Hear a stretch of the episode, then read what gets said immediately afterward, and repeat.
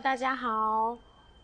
现在的你是在运动，还是在通勤，亦或者是在做家事？听到这个频道呢，欢迎你来收听哦。这个频道是关于小朋友的日常记录以及自我成长的一个内容。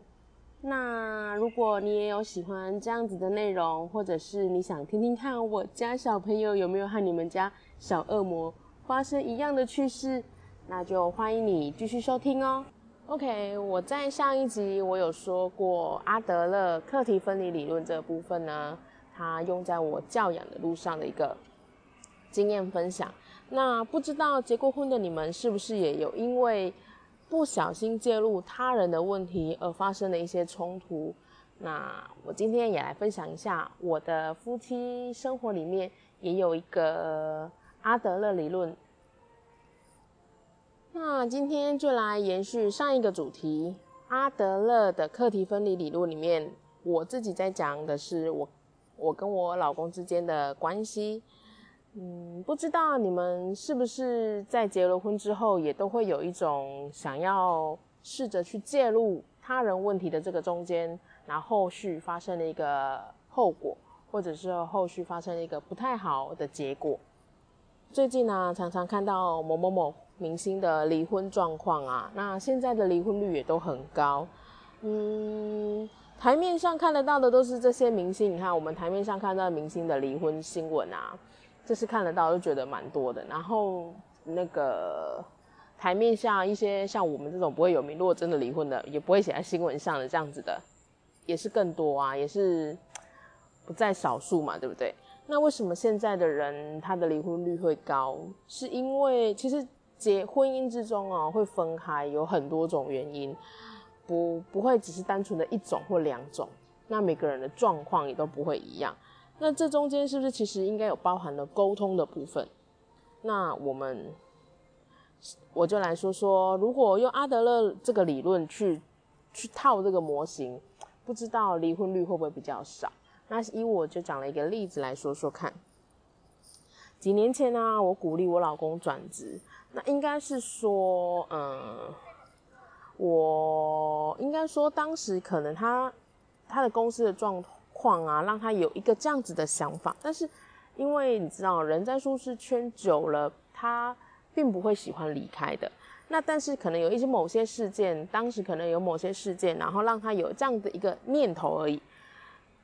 但自己心里可能没有这么想要，想要真的离职之或转职之类。但是因为我说了，人因为为什么没有想要真的转职？因为舒适圈嘛，因为我也自己也是一样，我在一个舒适圈久了，我怎么？不会想要这么容易的离开。那但是呢，可能是我啊，因为当时他有这样的想法，那有当时是有一个这样子一个机会，那可能我的大力鼓励，我大力鼓吹，想办法鼓吹他哦，可能类似这样讲起来有点像洗脑。这其实这个部分就是因为我在介入了他的问题嘛。那最后，在他自己还没有做好心理建设，可能还没有自己妥协自己的时候呢，就真的转职了。但是呢，这个转职的结果呢，不管是好的呢，还是不好的呢，其实它的结果都是由我承担。可是我不知道你们有没有这种感觉，就是就算是好的，好的他应该是不会我承担啊，但是不好的一定都是介入的那个人去承担。那如果今天，换句话说，假设今天他。他自己想要转职，是他自己想要转职的。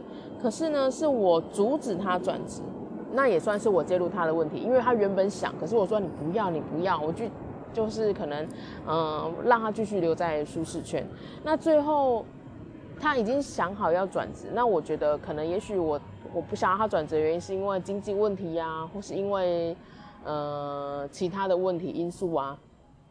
导致他可能后来就真的没转职，那变成当如果说，因为他觉得他的公司发展不好，那未来可能没有什么比较好的一个前途，那他又没有转职，那这样子的情况下，我们也是个罪人啊，因为我介入他问题，他原本想转想转职，那我没有我没有我阻止他了嘛，所以那后来导致后来的结果是不好，就是可能公司收啦，布拉布拉布拉之类的，那这样子变成也是我的问题啊。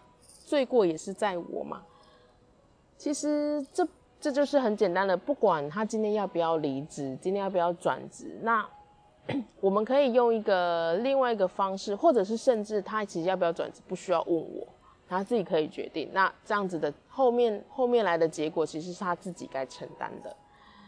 嗯，就是我说的嘛，其实基本上不管怎么样，只要我们介入了他人的问题，成果都是由我们接受。那又很奇怪哦。介入了他的问题，成果我们接受。通常好的，如果后续是好的，嗯，好像也不会有特别特别大的，你自己心里也不会有特别大的反应。你只要哦很开心，你可能那种控制欲就会开心，告诉自己说：“你看吧，我说的对吧？”就是这种控制欲望的控制欲的那种心理心理想法会跑出来。那其实实质上好像也没有特别的，没有一个特别的鼓励吧？我觉得。那当然啦，这个东西就是最后的结果是不好的。那其实一个结果不好，不是一开始就会设定想好希望见到的。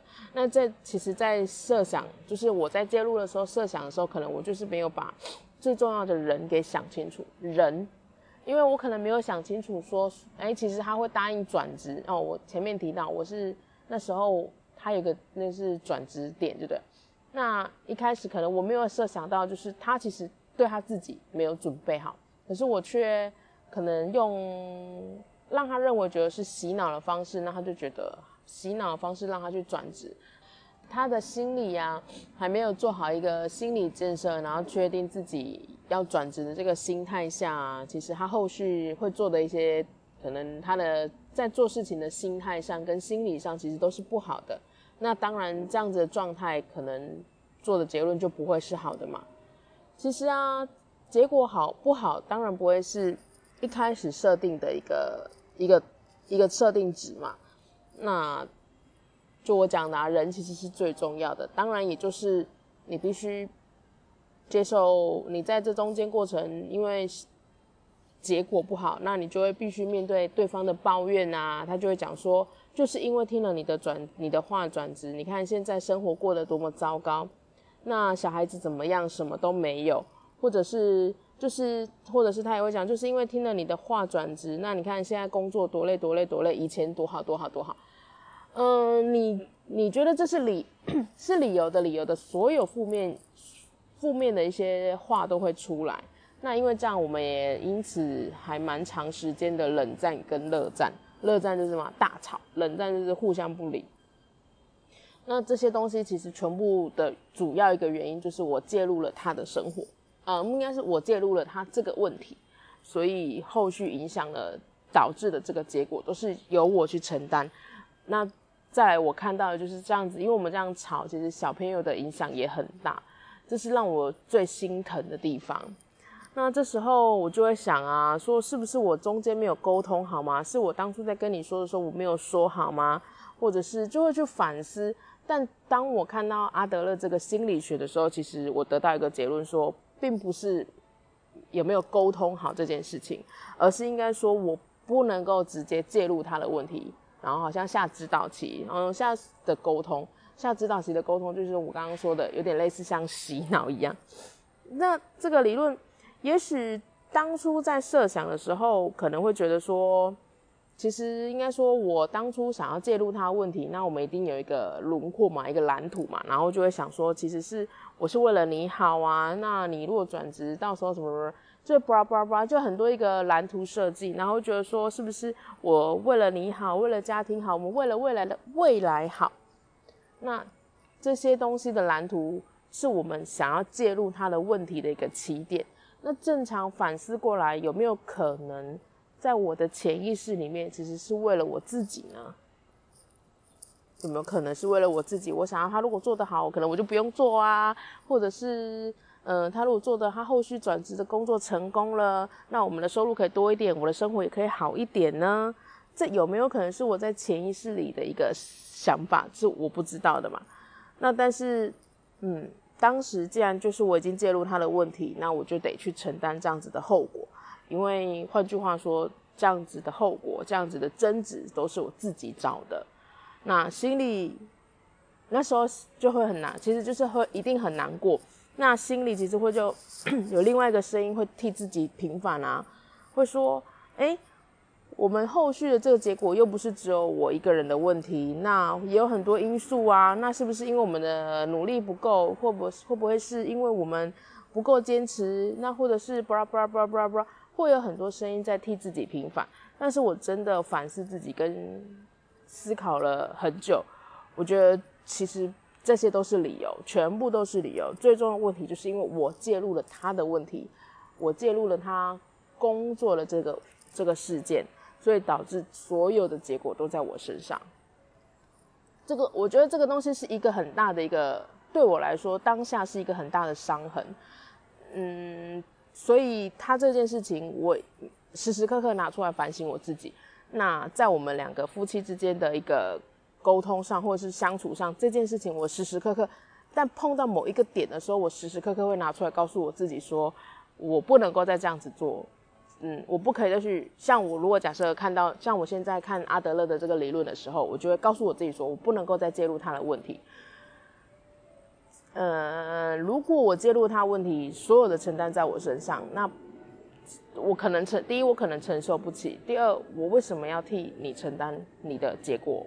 我有我自己的问题要解决，我也有我自己的后果要解决、要承担啊！我没有办法这样子去承受这么多。那回到这个主题，就是阿德勒的阿德勒的课题理论来说，我真的因为这样的一个事件，嗯，让我反省了我自己很久，然后也告诫了我自己很久。每次我们两个，只是我们两个现在的生相处模式，就会因为这件事情在我身上真的刻了一个很大的伤痕在那边。那我就会时不时的在相处的时候，就会拿出来，心里告诉自己，我不可以去介入他的他的问题。然后每个人呢，有每个人想要过的人生，做什么样的决定，想要过什么样的日子，日子想要怎么过。都是自己的课题，自己的问题。那自己的问题自己去想办法去解决，解决了之后去承担这样子的一个结果，就是用这样子的角度去做一个相处模式。那有的时候，当然你知道，这东西其实我觉得要练习的，因为不是就是可能会有一些，有时候会有一些想法说，哎，我觉得怎样怎样做好啊，好啊，好啊。可是其实是真的这样子吗？就会在在说别人。就是很容易，就别人有什么问题，那很容易给答案，或是给你想要的答案的这个时候，我都会通常会停了一下，然后思考说：，哎，这个东西是我应该给答案的吗？那如果我给的答案是不是我可以承受的？那如果是可以，我可以这样，我可以很简单的说出来。这个东西真的是需要练习，因为有时候还是会有这样子一个动作，可能这是我的坏毛病啊，但。我觉得，因为有小朋友的关系，现在的离婚率又这么高，我不想要，我想要一个家庭的和谐，所以呢，我就会这个东西常常拿出来用，拿出来练习，那也常常告诉自己怎么做比较好。那希望这样子做会为了我们后续的婚姻生活、家庭生活的和谐。那这个目前是我在我的婚姻上曾经叠一个很大的跤，那后续修正过后的一个结果。那我呢也是都是用这样子一个目标在前进生活着。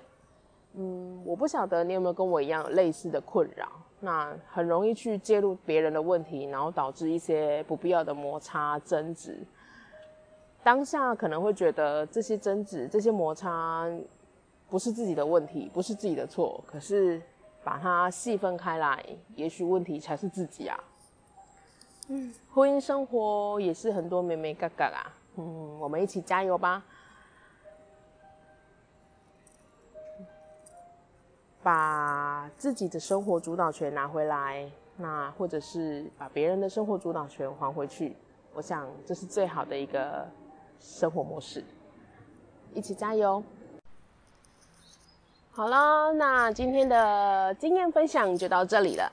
不晓得你有没有喜欢今天这样子的内容呢？那如果你也喜欢的话，请在下面给我五颗星的评价，或者是你有觉得什么事情想要跟我说的，也欢迎你下面留言跟我说哦。那今天我们就先这样子喽，拜拜。